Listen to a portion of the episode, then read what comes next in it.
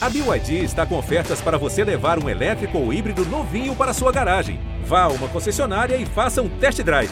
BYD, construa seus sonhos.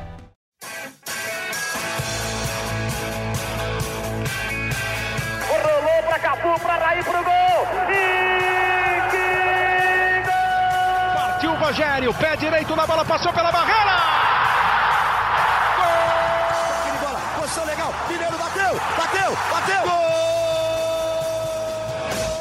Bom dia para quem é de bom dia, boa tarde para quem é de boa tarde, boa noite para quem é de boa noite. E se você está escutando a gente de madrugada, boa sorte. Eu sou o Leandro Canônico, editor do GE. Esse é o podcast GE São Paulo 122. Clima de final entre a gente aqui. Estou com Eduardo Rodrigues e José Edgar de Matos, setoristas do São Paulo, nesta grande final, juntos do folguista hoje, Leonardo Lourenço, que deve estar curtindo a sua tranquilidade seu merecido descanso. Mas vamos falar aqui, analisar um pouquinho do primeiro jogo da final são Paulo e Palmeiras, Palmeiras e São Paulo do Campeonato Paulista, 0 a 0 no Allianz Parque. Duas baixas importantíssimas para o São Paulo. Benítez e Daniel Alves saíram machucados, preocupam muito. Chance difícil de eles jogarem no domingo, 16 horas no Morumbi.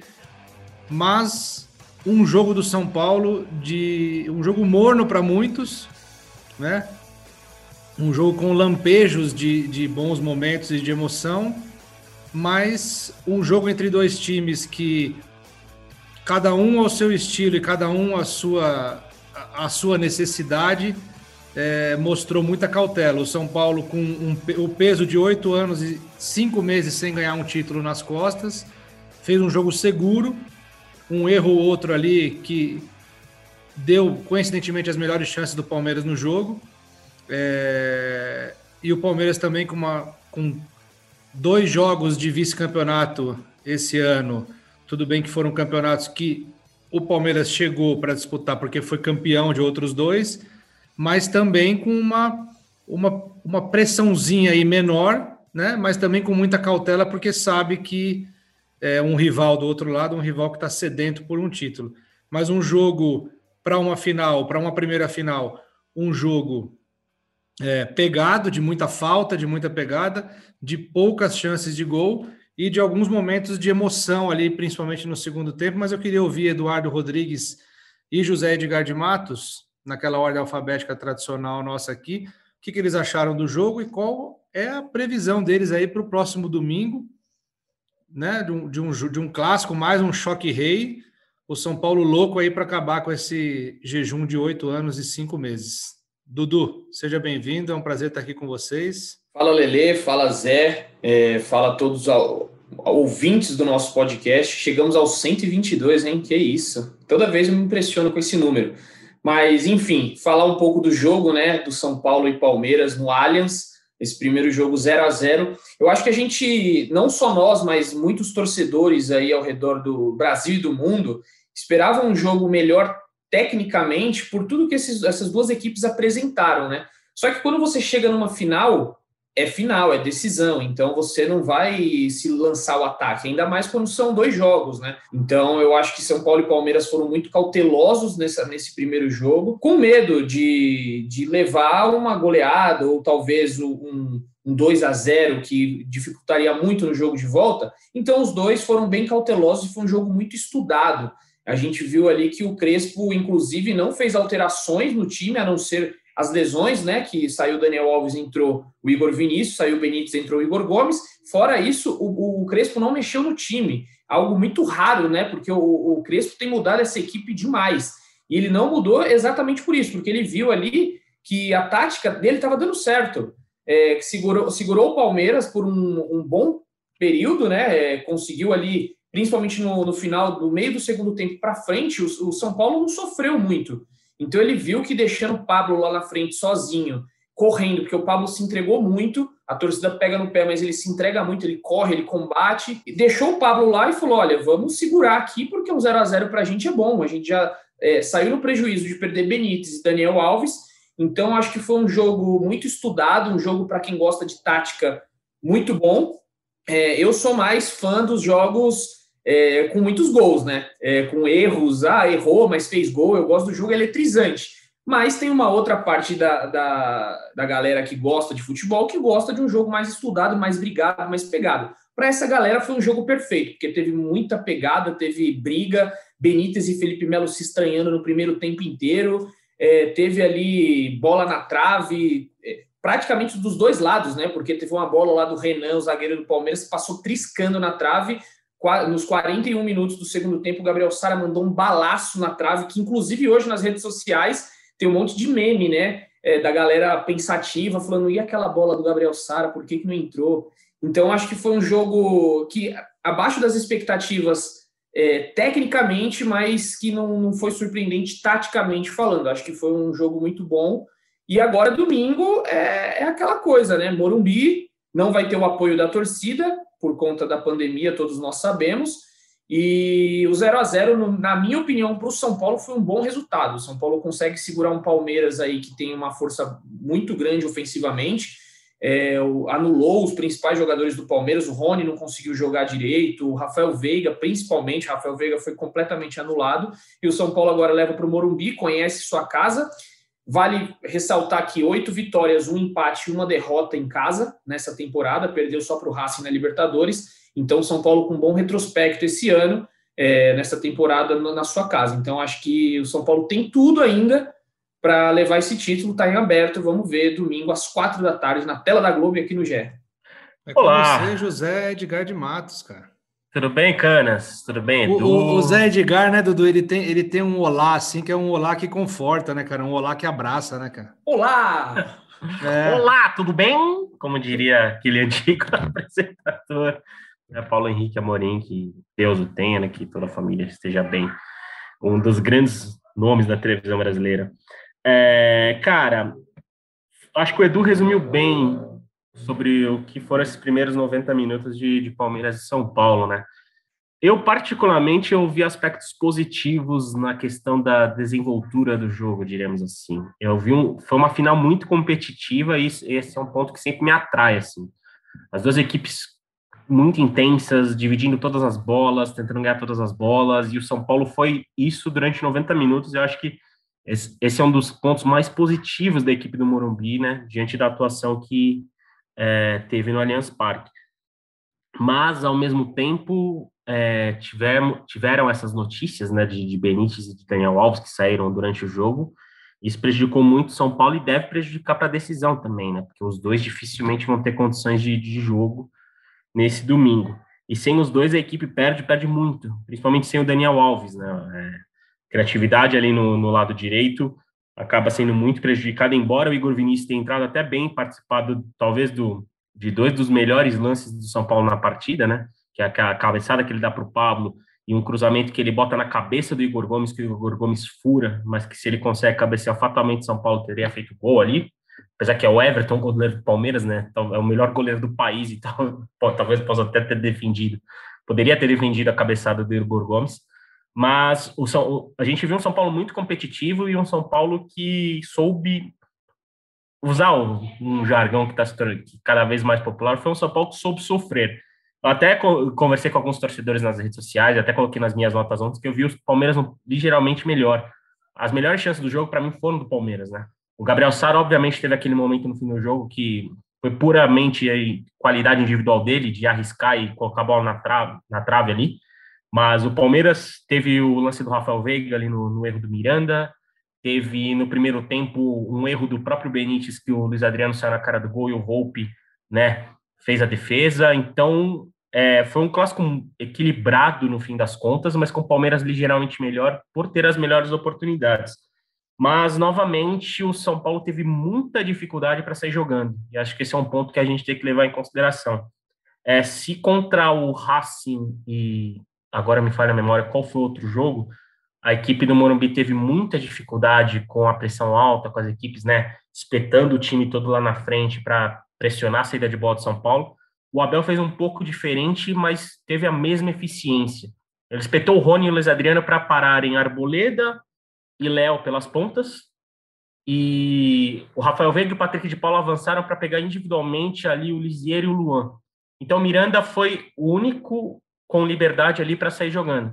E a gente viu, e não é a melhor característica do Miranda. O Miranda é um zagueiro muito seguro, ganhou praticamente todos os confrontos um a um na partida de ontem, mas com a bola no pé, ele não tem essa característica de saída que o Léo e o Arboleda têm melhor. Inclusive, o São Paulo se sente muito confortável jogando pelas laterais e não conseguiu jogar direito pelas laterais porque o Palmeiras, nesse duelo tático, na minha visão, foi um pouco superior nisso. É uma correção que o Crespo vai ter que fazer e vai ter basicamente só esse sábado para fazer, né? Porque os jogadores se, titulares né, fizeram reabilitação hoje e tudo mais, e só quem não atuou ontem foi a campo e trabalhou com bola. Mas tem um lado positivo, né, Canas? Talvez São Paulo tenha Luciano e Éder no domingo, que pode ajudar, ajudar muito, principalmente nessa questão mais ofensiva, porque o Luciano é um cara que é protagonista do time que ajuda muito nesse, nesse fator. Mas o Crespo vai ter que trabalhar bem né, nesse, nesse sábado, né? E até domingo, porque foram evidentes as dificuldades que o time teve. Foi um time que foi encaixotado pelo, pelo Palmeiras do Abel, embora o Palmeiras do Abel também não tenha sobrado em campo, mas que nesse fim de semana vai, o Crespo vai ter um belo trabalho para poder o São Paulo sair com o título. Até porque, até encerrando essa minha participação, o Palmeiras vai atuar numa zona de conforto. Não, não encerra é não, porque tem mais podcast ainda pela frente, cara. Não, não, a minha abertura tá, tá, muito, tá muito grande, eu tô falando demais, cara. Que final, final me empolga, eu fico, fico um pouco emocionado com, com, com finais, ainda mais uma final com o São Paulo e Palmeiras. E eu até tá conversando com o Edu ontem, né, durante o jogo, pós-jogo, o Palmeiras vai ter sua zona de conforto no domingo, que é ter um campo para contra-atacar, porque teoricamente o São Paulo em casa vai, né, tomar mais iniciativa e até atuar um pouco mais exposto. E é tudo que o Palmeiras quer para abusar da velocidade do Rony, com o Luiz Adriano vindo buscar o jogo e tudo mais. Então vai, vai ser interessante saber quais serão as soluções que o Crespo vai apresentar diante de um primeiro jogo tão estudado e tão truncado. Eu, eu, eu vou discordar só de alguns, de, de, algum, de um ponto só do que você falou, Zed, em relação ao Palmeiras ligeiramente melhor. Eu, eu acho que até o João Martins, ontem, auxiliar do, do Abel Ferreira, né, que tem dado as entrevistas no pós-jogo, né? Ele falou do resultado justo, né? E, e eu acho que é, foi, foi tão justo porque foi tão equilibrado, né? Eu, eu, eu entendo que o Palmeiras, que a sua impressão de achar que o Palmeiras foi um pouco melhor foi porque o São, as chances do Palmeiras foram em falhas do São Paulo, a falha do Arboleda e a falha do Benítez mas o, o, o gol que o Igor Gomes perde na pequena área ali, ali é um gol, ali, ali era bola para centroavante, né? Não se perde, aquele gol não, não se, se perde, perde, em final. É, né? exatamente. Se é um sim. jogador, se é o Luciano ali, faz aquele gol. Se é o Pablo também faz o gol. É. Sim. Não, eu não, até. Eu, é, o Pablo a gente já fica meio na dúvida. Não é, não sei. Não, pô, né? artilheiro, artilheiro do time na temporada, pô. Mas, faria assim. Ali, mas aliás, tem aquela desconfiança. Ah, pô, Mas, por exemplo, a chance, a, a, chance que ele foi bem, que é essa aí que você está lembrando, que eu imagino que seja que o Felipe Melo travou. Sim, sim, sim. Então, mas ali eu acho que ele foi bem, mas ele, se ele fosse um atacante que decide mais rápido, ele teria feito o gol. Né? O atacante ali, o centroavante, não pode demorar tanto ali. Ele foi bem na jogada, mas não pode demorar tanto para definir. Né? Tem que chegar a definir. O atacante ele já tem que estar que, que tá pronto para definir antes da bola chegar entendeu? Aí teve essa chance. E teve a do Sara, que foi assim, realmente. Eu até vi um memezinho hoje que eu achei um barato, que é uma, uma mocinha dormindo assim. Aí o cérebro pergunta para ela: já tá dormindo? Aí ela fala: quase, por quê? Aí o cérebro mostra para ela a bola do Sara batendo na trave, assim. Aí ela acorda com o zoião esbugalhado, assim. e, é, e, é, bem isso: o torcedor São Paulino dormiu e acordou pensando nessa bola. É, então eu acho assim: eu acho que foi super equilibrado o jogo. Eu acho que aquela bola também que bateu nas costas do Renan e quase entrou aquela bola lá, tava dentro do gol. Né? Você pega a câmera por trás, assim, ela passou muito rente à trave. Aquela bola o Volpe tirou com o pensamento, né? É, é, ela passou. Então o Volpe fez defesas importantes, o Everton fez defesas importantes. Eu acho que foi um jogo por completo, ele foi, ele foi equilibrado, assim. Eu não consegui ver é, superioridade, assim de ninguém. Eu acho que foi o São Paulo rondou bastante a área e olha a curiosidade assim, isso quem me alertou foi o Felipe Zito, né, setores do Palmeiras, a gente conversando ontem depois do jogo, debatendo pautas aqui do, do trabalho do site. Ele falou assim: por incrível que pareça, a entrada do Igor Vinícius matou uma arma do Palmeiras. É o Vitor Luiz, né? sim. Que foi o Vitor Luiz. Porque o Daniel, naturalmente, pela importância que ele tem para o time, ele é um lateral, né? Um ala que ele vai querer armar mais o jogo, até caindo mais para o meio, que ele vai dar mais espaço, que ele vai ser mais acionado. O Igor Vinícius é de explosão, né? É a bola chegar nele e ele ir. Né? Ele vai até o fundo da, da, da, da até a linha de fundo para tentar cruzar. Então, uhum. assim, é, o, o, Palmeiras perdeu uma arma ali com a entrada dele, né? Eu analisando depois do que o Zito falou, eu, eu consegui enxergar isso. Mas eu acho que foi totalmente equilibrado, assim. E eu acho que, de novo, domingo vai ser novamente muito equilibrado. Vai ser decidido ali em quem eu acho que vai ser assim, cara. Quem tiver mais, quem tiver com mais vontade de ganhar esse título vai ganhar, porque eu acho que vai ser muito disputado. É, vai ser no detalhe. O próprio Miranda espera isso. Eu, eu até usei a palavra ligeiramente, porque é, para mostrar que na minha visão o Palmeiras foi um pouco melhor até né, por essas chances né, que, que a gente já citou.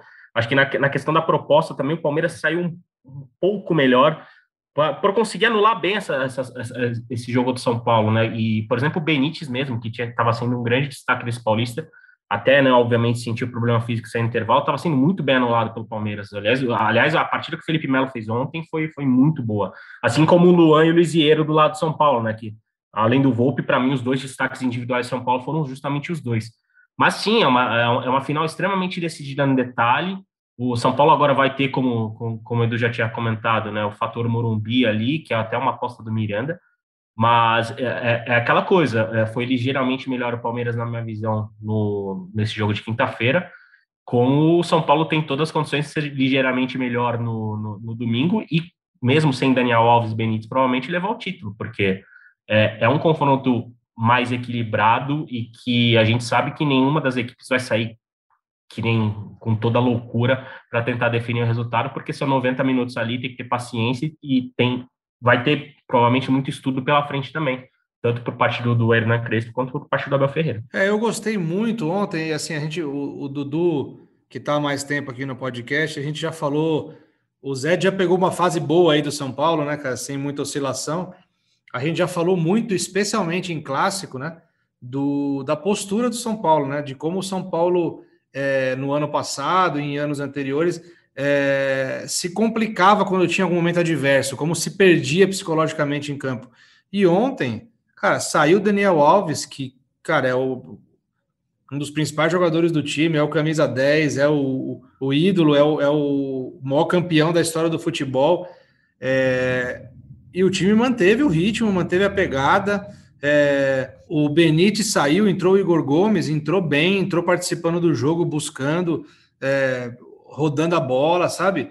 Eu gostei muito de ver que o São Paulo não se abateu, né? E eu acho que isso tem muito a ver com o trabalho do Crespo, tem a ver com as lideranças do time, né? O Miranda, o próprio Daniel que saiu, entendeu? Com outros jogadores que estavam em campo, o Reinaldo foi um cara que em clássico normalmente ele perde a cabeça, ele fica nervoso. Ontem ele estava calmo, estava tranquilo sabe? Estava concentrado, estava focado.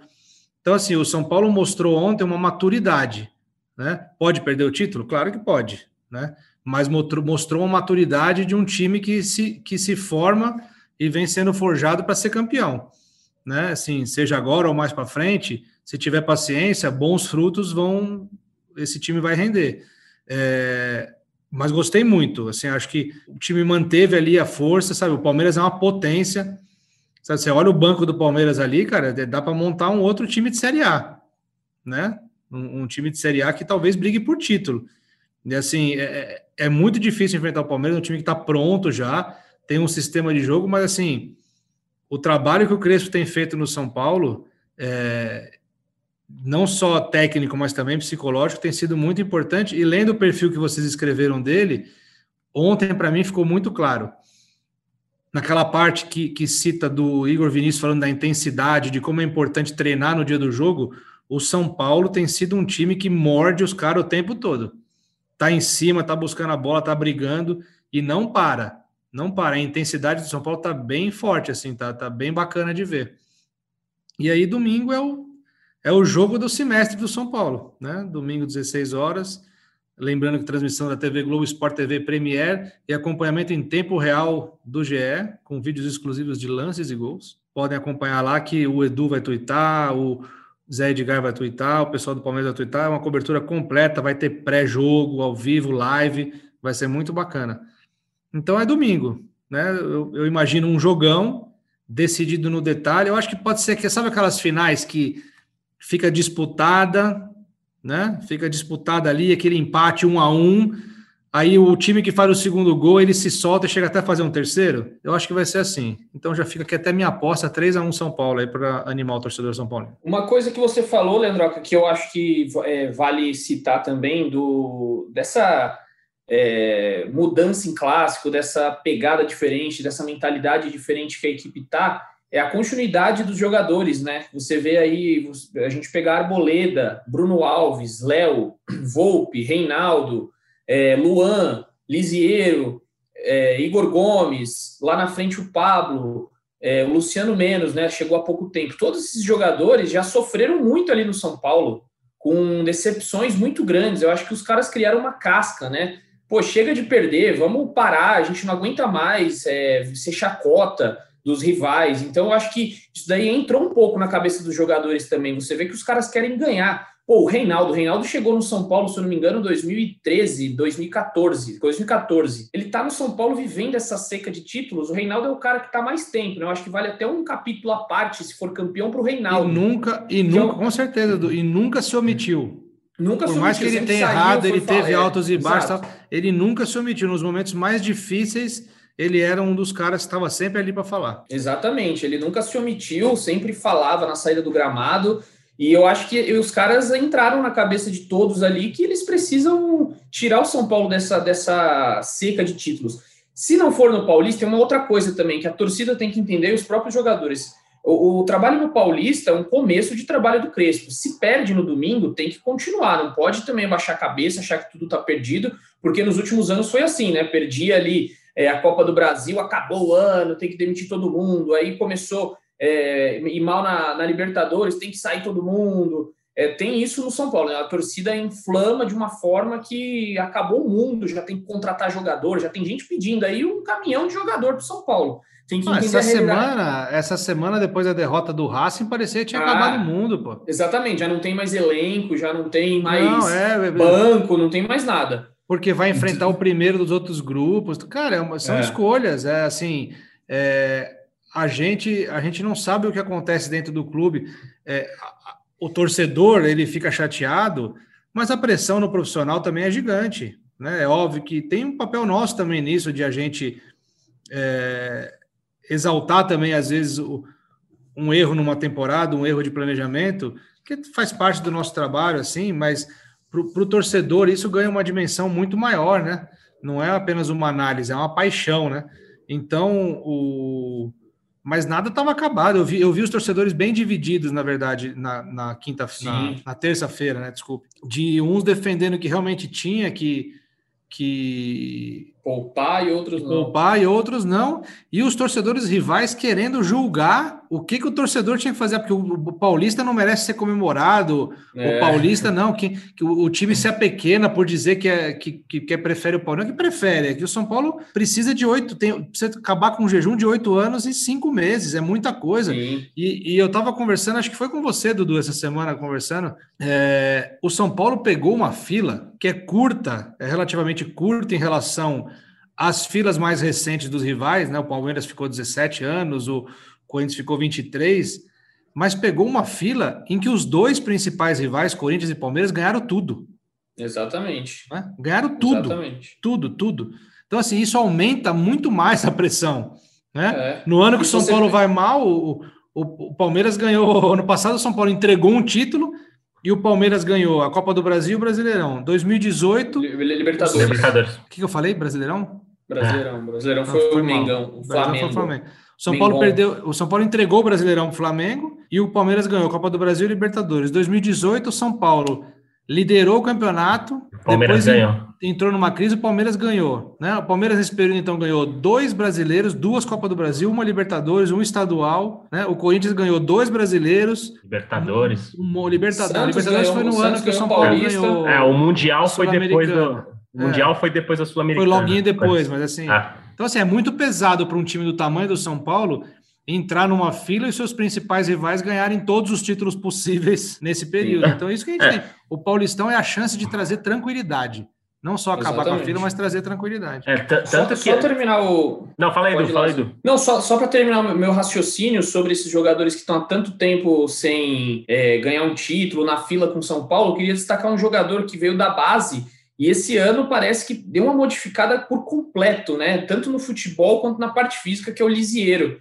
Acho que a gente, eu, queria só abrir esse, esse parênteses aqui, porque o Lisieiro é um cara que está que tá jogando muito bem. O Lisieiro voltou, a gente sempre tem uma desconfiança do, com o Lisieiro, que ele não vai aguentar muitos jogos e vai se machucar. É, já tem até perfis que, que, que, brincam com isso, é até, é até ruim para o jogador, né? O, o, jogador fica até mal com isso, porque ele tem problemas físicos, só que esse ano parece que as coisas estão se encaixando para o Lisieiro. E ele se tornou um jogador muito importante para o São Paulo. Então, acho que muito desse, dessa mudança ali no meio de campo passa muito pelo Lisieiro. A gente viu aí que no começo do ano é, todo mundo achou que o Nestor ia ser o cara desse ano, só que o Lisieiro colocou no banco e falou: Ó, amigo, eu, eu vim da base há mais tempo que você, fica no banco aí que esse lugar é meu. E por enquanto o Lisieiro tá dando conta do recado. Só queria abrir esse parênteses que eu tô gostando muito do futebol dele. Tomara que não se machuque, né? É, porque a cada, a cada lesão o Lisieiro faz uma tatuagem, né? Você viu que ele tá até com uma tatuagem na cabeça agora. Então o Lisieiro Ontem a Ana Canhedo, né, nossa companheira aí de setorismo, ela estava acompanhando o jogo, ela me mandou, ela falou, Du, o que, que aconteceu com o Lisieiro? Ele tá inteiro tatuado. Eu falei, é, ela, ela falou, não, não via ele fazia um tempo, ele já se tatuou inteiro. Então, Lisieiro, é, vamos parar de se lesionar para você não ter que fazer nova tatuagem. Inclusive, já foi debate aqui nesse podcast as tatuagens por Leandro Canônico, né? Quem, quem escuta a gente assiduamente já foi pauta as tatuagens de jogadores. Não, uh, só sobre essa questão do, da fila, de todo o contexto, que com certeza pesa mais, e faz essa fila de oito anos, sei lá, ser 16, 24, enfim, parece que duplica ou triplica né, o período por conta disso tudo que vocês falaram. E eu acho que o principal ponto é esse, mais do que a festa pelo fim da fila, né, ou, ou por proporcionar para uma primeira, uma nova geração de São Paulinos o primeiro título da vida, se São Paulo conquistar o Paulistão no domingo, a maior sensação não vai ser nem alegria, vai ser alívio. Esse é o ponto. O, o, o, o, sentimento vai ser de alívio e não de alegria por conta de todos esses fatores que vocês falaram. Acho que vão e, ser os dois, né? É, mas eu acho que o. Dois, não, é. não eu, eu, digo, eu digo mais dentro do São Paulo, não, entre, não tanto o torcedor. Mas é, é, é, isso que, que eu acho que faz o São Paulo, toda a ponderação que o São Paulo tem feito nas últimas semanas para chegar nesse objetivo de domingo decidir o Campeonato Paulista faz né, o planejamento até valer a pena. Eu, no começo, vocês, quem está ouvindo a gente aqui, sabe, inclusive naquele episódio que a Fabíola Andrade estava com a gente, de que eu não via o São Paulo agindo corretamente, poupando todo mundo na Libertadores.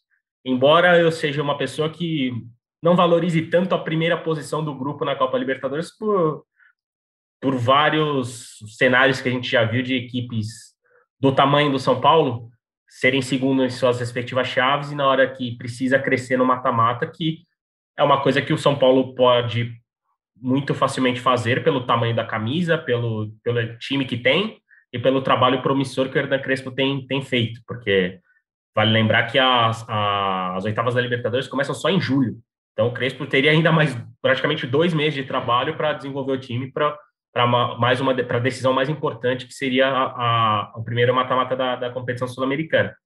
Mas em relação ao Campeonato Paulista, é, o São Paulo se preparou para isso, para tirar isso da frente, porque é o principal objetivo esportivo da gestão Júlio Casares, tirar a equipe da fila. E basicamente é, o, o, São Paulo poderia é, conseguir o objetivo de maneira precoce, o planejamento inicial, pensando no título, talvez nem dissesse que o Paulista, que o principal objetivo seria conquistar o Paulista, mas o trabalho encaixou tão bem que já apareceu essa chance com menos de seis meses de trabalho. E se a taça vier no fim de semana, vem o alívio dentro do clube, tanto quanto a alegria por derrubar a fila. Mas, como bem disse o Edu, e isso vai, vale principalmente para o torcedor, o Crespo pode ter uma tarde infeliz no domingo, trocar quem, manter quem está mal e não trocar, enfim, mas nada disso pode gerar qualquer pressão extra para o trabalho que é muito promissor e é muito bom. E, e, por exemplo, na minha análise agora que eu fiz sobre o jogo, eu vi o Palmeiras um pouco melhor e digo que o Abel né, conseguiu, diremos assim, segurar algumas questões do Crespo. O Crespo também tem virtudes e, e, o trabalho do Abel é um trabalho consolidado no Palmeiras, é um trabalho que já é vencedor e que está há muito mais tempo do que o Crespo. E o Crespo, no fim das contas, conseguiu encarar frente a frente, sem seus dois melhores, um trabalho tão bom quanto o da Bel. Então, acho que o torcedor São Paulino, acima de tudo, já tem que estar satisfeito com a questão do desempenho do trabalho, que é uma coisa promissora, até porque tem muita temporada pela frente, tem Campeonato Brasileiro, tem Copa do Brasil, enfim. O Paulista vai ser a chance de tornar tudo mais leve, mas as coisas não podem ficar mais pesadas se o título não vier no domingo. Muito bem. É aí a análise de José Edgar de Matos, de Eduardo Rodrigues. E eu queria saber de vocês qual a expectativa, qual, qual que vocês é que vão dizer. Quem joga no domingo do, do quarteto que está fora, quem tem chance, quem não tem, quem já está fora, quem não tem chance nenhuma. Daniel Alves, Benítez, Éder e Luciano. O que, que o torcedor do São Paulo pode esperar disso aí? Plantão médico agora com vocês. Daniel Alves e Benítez. De 0 a 10, eu colocaria dois no máximo, assim, para o Daniel Alves. O Benítez é, descartado, estiramento, não vai ter como, senão ele vai estourar é, e aí a coisa complica. O, o, Benítez eu colocaria zero, chance zero. O Daniel Alves eu coloco um dois por ser o Daniel Alves, assim, porque é, ele surpreende, né? Ele sempre surpreende. Eu não coloco minha mão no fogo para falar que o Daniel Alves está fora de nenhum jogo. A gente viu as, as lesões recentes que ele teve, ele volta muito rápido sempre. É, quando ele machucou o braço aquela vez, né? A, o departamento médico do São Paulo deu um período para ele voltar de um mês e pouco. Em 20 dias o cara já estava de volta. Então ele tem uma genética muito boa e o São Paulo vai tentar, né? É um problema no joelho, a gente não sabe a gravidade ainda. A gente está aqui gravando é, na sexta-feira, agora são exatamente 18 horas e 13 minutos, horário de Brasília, e o Daniel Alves ainda não saiu os resultados dos exames que ele fez. Então a gente está nessa expectativa porque se for algo de quatro semanas de pausa, de duas semanas de pausa, então não dá. É claro, na minha opinião, pelo que eu conheço assim do departamento do São Paulo, eles vão soltar uma nota que é, vai deixar em aberto isso aí. É, ah, teve uma fratura e vai ser analisado até o dia da partida. Já adiantando ao torcedor que geralmente é o que acontece. É, mas eu colocaria aí um, um 2 pela volta dele. Já Éder e Luciano, Luciano eu, eu coloco 90% de que ele vai estar em campo, é só dores, de 90 para mais, assim, eu, o Luciano vai para o jogo, isso daí é fato, a não ser que ele se machuque amanhã, que amanhã tem treino, mas hoje, situação de hoje, o Luciano está relacionado para o jogo. E o Éder também, é, o Éder já provavelmente vai para o banco, vai retornar nesse jogo, também já está treinando, treinando com bola nessa sexta-feira, então acredito que ele, ele também vá para o jogo, mas como banco. E aí só vai ficar essa dúvida se o Luciano vai ser titular ou não. Se ele for titular, é, creio que o Igor Gomes vai para o banco e o Gabriel Sara continua no time. Ele volta com o Luciano e Pablo lá na frente. E na lateral, Igor Vinícius no lugar do Daniel Alves, caso não tenha condição. Então, para escalar o time rapidinho, que a torcida acho que já sabe de cor, Thiago Volpe, Arboleda, Miranda, Léo, Luan, Lisiero, é, aí vai o Gabriel Sara, e eu acho, né, ainda a gente não, não conseguiu apurar isso, que vai Reinaldo na lateral esquerda e na frente Pablo e Luciano, sem um outro meia de ataque, meia de armação no lugar do Benítez. O Luciano entra no lugar do Benítez nesse caso. Essa é a minha aposta, mas o treino de amanhã, o treino de sábado, vai ser decisivo e a gente vai informar aqui no GS se a gente souber qualquer novidade da escalação. Muito bom, Dudu. Agora, para a gente começar, é...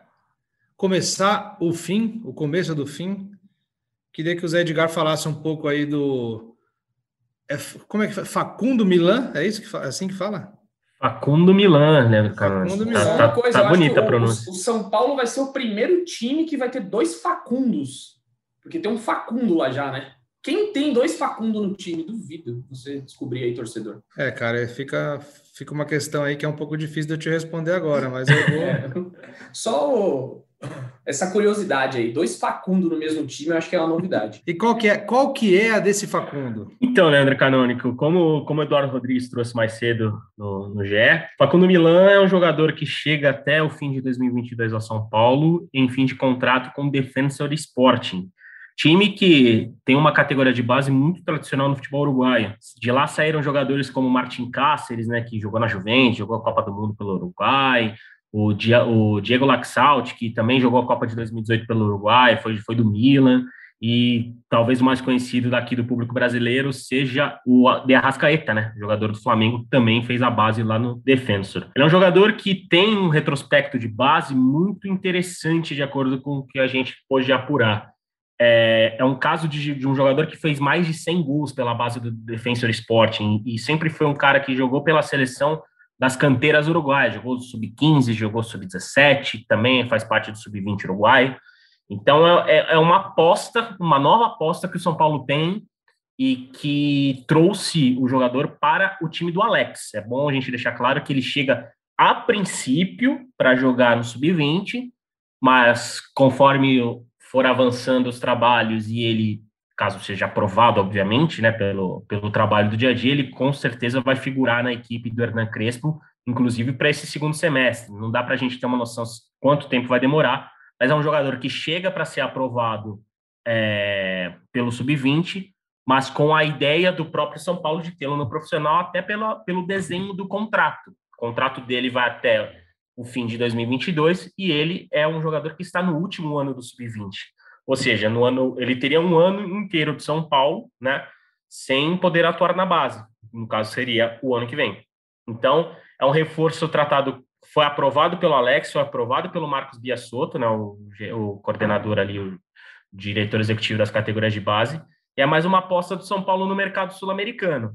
As referências são positivas, ele é um jogador de 1,84m, bem forte, é um centroavante que né, tem muita força, que tromba ali com os zagueiros, que tem bom jogo aéreo, segundo os relatos que a gente ouviu do Uruguai, mas é mais uma aposta do São Paulo no mercado sul-americano. E a médio prazo, obviamente, o clube trabalha com a possibilidade de tê-lo no profissional, e caso decida renovar o contrato né, no fim de 2022, caso aprove essa passagem, aí sim o São Paulo teria que pagar uma compensação para o Defensor Sporting.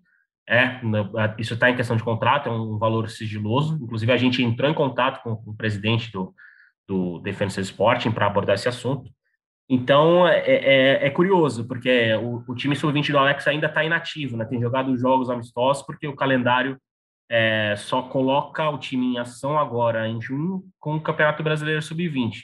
Aí deve, a gente deve ter a primeira oportunidade de ver o Facundo Milan, que é um jogador que é tratado como uma promessa uruguaia, mas que nas poucas oportunidades, nas oportunidades que recebeu no profissional, ele não vingou tanto. E até é aquela, aquela, aquela situação da balança que a gente coloca. E o Defensor Sporting, que é o time que ele, né, que ele que liberou ele, que encerrou o contrato para ele vir para o São Paulo, foi, foi um time rebaixado para a segunda divisão do Campeonato Uruguai. Então, é difícil ter muitas referências a gente vê. É, o que a gente tem são as informações de aprovação do Alex, aprovação do Biasotto e a, o tratamento de promessa que é dado a ele. Mas vamos ver quando a bola rolar, né, a partir do, da, da chegada dele. O contrato dele com o defensor acaba dia 30 de junho, mas ele deve chegar antes para reforçar a equipe sub-20 de São Paulo. Aí, José Edgar de Matos, direto de Montevideo, Uruguai. O cara sabe tudo, cara. Olha lá, olha lá. e eu não tinha visto, ele tem um pôster atrás ali escrito Montevideo. É, cara, Muito eu comprei esse, comprei esse posterzinho. É, é, uma plaquinha, na verdade, que, aliás, quem tiver a oportunidade de visitar Montevideo vá, que é uma baita cidade, quem estiver em Montevideo vá conhecer o Estádio Centenário, porque aquilo ali é, é história legal. pura, é história é pura. Muito legal. É muito aí eu legal. Fui, aí eu fui com a Lívia, minha, minha mulher, em 2019, e a gente fez questão de trazer essa plaquinha aqui. Eu tenho uma dúvida, eu vejo muitos, inclusive na nossa área, no nosso métier, né? Eu vejo muito jornalista, muita gente que é fã do futebol sul-americano, assim, de Argentina e Uruguai, né? E tem essa, essa, essa paixão. Muita gente às vezes até usa termos em espanhol usados nesses países, né? Para se comunicar. A gente, nosso Léo Lepe também é um especialista em futebol sul-americano. Eu fico vendo, eu tenho uma curiosidade de saber se existe nesses países uruguaios e argentinos que também tem essa paixão pelo Brasil. Eu não sei Olha. se é uma coisa nossa aqui de, de, de, valorizar mais o futebol deles, assim, de, mas eu tenho essa dúvida. Um dia eu a impressão que, mais. A impressão que eu tenho é que a gente, acho que a gente valoriza mais mesmo, mas se for ver até é, historicamente, geograficamente, a gente é um pouco mais isolado no continente, né? Até afinal, nós, só nós falamos português. Né? Sim, então sim. já é um começo já. Tá certo. Dudu, alguma coisa a mais que você queira acrescentar antes de eu te fazer um pedido? Não, não cara, tá tudo, tudo certo, Zé resumiu bem aí o, essa aposta do, do Facundo. Vamos ver o que, que nos aguarda, né? Muita, muitos torcedores aí já começaram a compará-lo. Tomara que não seja um Gonzalo Carneiro 2, que o Carneiro foi também contratado com uma promessa uruguaia, né? A pedido do Lugano, e não vingou no São Paulo. Saiu sem marcar é, história, marcou nada. Na verdade, ele é o único lance que todo mundo lembra, a cavadinha em cima do, é, do Palmeiras, que se eu não me engano Era o, era, o, era o Everton. Não sei se era o Everton já. Ou era o Praz. Não vou lembrar agora. Não, já era o Everton, é, já. 2019 era o Everton, já era. Né? Era. É, naquele jogo. É, enfim, é, eu só não lembro se era o Jailson que estava no gol no dia, mas. Enfim, a única cena que lembram dele foi essa cavadinha, então a torcida espera que não seja um novo um novo Gonzalo Carneiro aí no, na história do São Paulo. E só, só uma observação, Canas, Edu, também tem, a gente estava debatendo isso, a gente tem a informação que São Paulo, obviamente São Paulo já né, anunciou seis reforços e está de olho nas famigeradas oportunidades de mercado, né, que todo clube sempre está tá de olho. E se for chegar alguém, né, uma das possibilidades é, é a chegada de um centroavante, porque há essa lacuna ainda no elenco, na visão da, da diretoria, né, do, do, do departamento de futebol, porque um centroavante de origem, ele só, o São Paulo hoje só tem o Pablo, né? Vitor Bueno foi deslocado para a função e tem trabalhado no dia a dia para atuar como um nove, mas o, o, verdadeiro nove do São Paulo é o Pablo. E obviamente, se o, o, glorioso Facundo Milan agradar no São Paulo, vai ter, vai ter espaço ali até para fazer essa suplência ao Pablo, que hoje ainda é o único camisa 9 de característica do elenco do São Paulo. Ô, Lele, você só me lembrou uma, uma coisa, é que o Rojas acaba o contrato dele no final do Paulistão. Então a gente está em cima aí é, todos os dias tentando saber qual vai ser o destino do Rojas. E a coisa ainda está muito nebulosa. É, no São Paulo falam que só vão decidir isso quando terminar o Campeonato Paulista. É, muita gente que cuida da carreira também dele ainda está na incerteza, porque a gente noticiou é, que o até foi o Felipe Ruiz, o Praz, que não está aqui hoje, ele adora estar aqui conosco ele noticiou um tempo atrás aí que o São Paulo fez uma pedida, é, na verdade, ao contrário, o Rojas fez uma pedida muito alta de salário para renovar. E aí o São Paulo falou: não, amigo, pera lá, é, você ficou dois anos sem jogar, a gente deu todo o suporte para você, a gente te deu todo o carinho que você merecia, ficou dois anos aqui se tratando e agora você quer um aumento desse tamanho? Desculpa, mas a gente não pode. Você sabe a realidade financeira que o São Paulo tem neste momento, então a gente não pode te dar esse aumento. E o São Paulo parou as conversas ali. E depois disso, a gente não conseguiu mais ter é, é, informações do que acontece ali. É, ficou uma coisa muito fechada, é, não estão vazando informações disso mas a gente está em cima porque esse final de semana é o último, pode ser o último final de semana do Rojas no São Paulo. E tudo leva a crer que ele não vai continuar no clube. E aí, é, essa contratação do Facundo Milan leva-nos a acreditar que é um estrangeiro, vai entrar na vaga pode entrar na vaga do Rojas como estrangeiro. E aí o São Paulo pode buscar um outro centroavante estrangeiro também, caso queira. É, enfim, pode ter, tá, tá, rolando essa, essa negociação aí para o Rojas sair, o Facundo Milan entra nessa vaga dele. Então, é, a gente vai ficar em cima do Rojas esse final de semana, porque é decisivo esse, esse momento é, do jogador que ficou dois anos parado por conta de lesões no joelho. Só acrescentando sobre o que o Edu falou, é, na, na, sobre essa situação do Rojas, no São Paulo, é, é meio unânime, assim, conversando com as pessoas, de que tudo será, em relação ao Rojas, será tratado após o término do Campeonato Paulista, que as coisas estão, né, sob banho-maria, poderíamos dizer assim, como diria minha avó. Então, o São Paulo vai ter uma semana ali para decidir se o Rojas fica ou não fica, mas acho que o, o, cenário foi, foi bem escrito pelo Edu e talvez seja mesmo o último fim de semana do, do atacante com a camisa do São Paulo. E no gol do Carneiro era o Praz, tá? Só para. Pode continuar. Boa, boa. Memória sempre falhando aqui. Muito bom. Programa bacana, alto astral, clima bom, expectativa de final Morumbi, 16 horas domingo, São Paulo e Palmeiras, primeiro jogo 0 a 0 Quem ganhar é campeão, se empatar é penalidades máximas. Bom, pessoal, eu já deixei ali, ali no comecinho do podcast, não sei se passou despercebido, mas eu deixei meu palpite ali, 3 a 1 São Paulo. Deixei esse palpite, acredito que vai ser um jogo truncado, que vai ter um empatezinho ali e depois quem fizer o segundo gol ainda faz o terceiro, mas eu acho que é 3 a 1 São Paulo. Vocês querem deixar o palpite de vocês também, Zed e Dudu? Sempre bom, né? Ainda mais em final. Vou, vou romper aqui a regra do, do da ordem alfabética e já deixo o meu palpite. É, primeira coisa, o torcedor São Paulino, prepare o coração, viu? Porque para mim o jogo será 1 a 1 e o São Paulo se sagra campeão nas penalidades. Aí, aí, não tem graça, porque Zé Edgar leu meu pensamento. Eu estava aqui com um a um na minha cabeça. Mas só que já que o Zé Edgar fez essa, essa daí comigo e tirou o meu placar, vamos tentar acertar quem faz o gol, Zé Edgar. Eu vou de Reinaldo. Ó, de Reinaldo. você vai de que Reinaldo? Reinaldo. Eu vou de Luciano. Boa. Então a gente volta aqui no, na segunda-feira para ver quem está certo e quem está errado. Eu queria encerrar de uma maneira diferente.